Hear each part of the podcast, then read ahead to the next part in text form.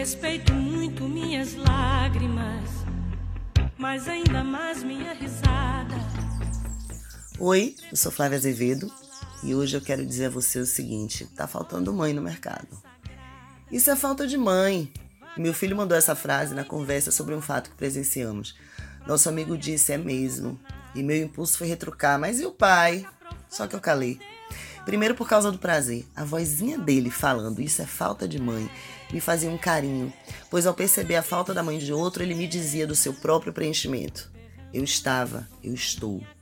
Juro que não foi pensar eu sou melhor que a outra, mas a sensação gostosa de estar conseguindo cumprir a proposta que me fiz. Depois porque concordei. Tem um problema que se chama falta de mãe, sim. Dele derivam muitos outros. E não adianta que não tenha avó, pai, babá, nem ninguém que resolva, porque talvez esse seja o maior buraco que alguém pode ter. Preciso esclarecer para começar. Eu falo especificamente da falta da mãe que existe, que é esperada, que está por perto, que quase está, mas não está. Obviamente reconheço diversos e legítimos formatos de famílias, inclusive aquele no qual não há mãe, apenas pais. Não acho que nesses casos, nas famílias estruturadas de outras formas, uma mãe faça necessariamente falta. Nas famílias de formato hétero tradicional, a falta da mãe é uma coisa relativamente recente, um vazio tão triste quanto comum que vejo cada vez mais. A proposta de direitos e deveres iguais entre pais e mães não deveria ter resultado em mais ausência no ambiente de casa. Antes era só o pai que não estava, mesmo quando fisicamente presente. Foi tanto disso que acostumamos com homens desimportantes e dispensáveis. Normalmente uma figura autoritária com quem as crianças não dividiam nada. O tempo passou, chamamos para igualdade de direitos e obrigações. Eles cagaram. A maioria permaneceu no mesmo lugar. Os mais canalhas passaram a prover menos, a se sentir menos responsáveis pelo sustento dos filhos e filhas e ainda se negaram a assumir o exercício cotidiano e subjetivo da paternidade. Enquanto isso, avançamos no mercado de trabalho como desejávamos, mas diferente do planejado, continuamos sozinhas na tarefa de criar esses filhos e filhas com quem eles posam nas redes sociais. Acumulamos e no fim das contas somos só nós em todos os lugares em alguns por desejo de direito, em outros por pura necessidade.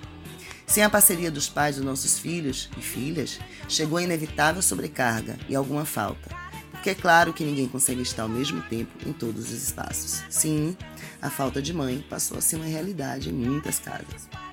Eu sei o quanto custa ser uma mãe que está, desde que me separei e o pai do meu filho decidiu se mudar para um outro estado, ele cumpre as obrigações financeiras e regime de convivência, mas não é alguém com quem eu jamais pude dividir qualquer demanda cotidiana, até pela questão geográfica.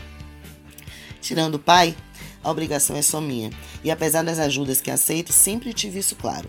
Nunca comi esse papo de que a aldeia criaria meu filho, nem pensei em transferir essa responsabilidade.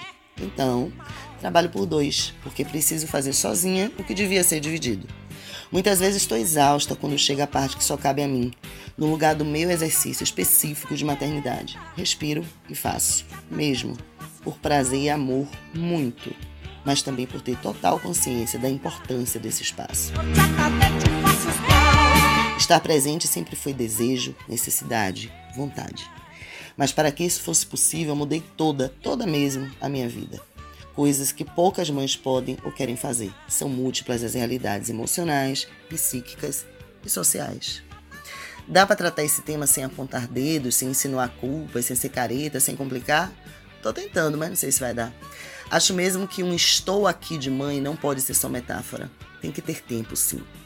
Quantidade de tempo para ouvir o que o filho ou a filha tem para dizer depois dos longos silêncios, por exemplo para estar na hora do choro que foi contido diante de outras pessoas. Mãe não pode ser outras pessoas.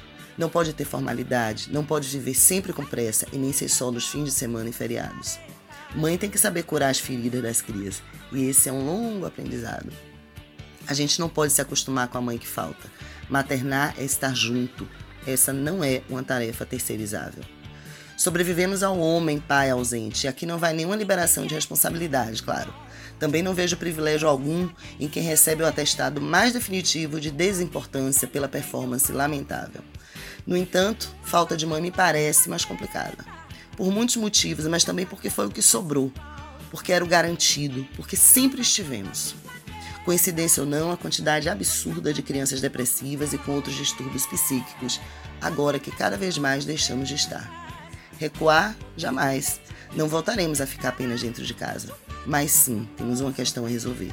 Coletivamente, inclusive, porque a aldeia não cria filhos e filhas, mas precisa entender o preço alto que todos e todas pagam quando mãe começa a faltar.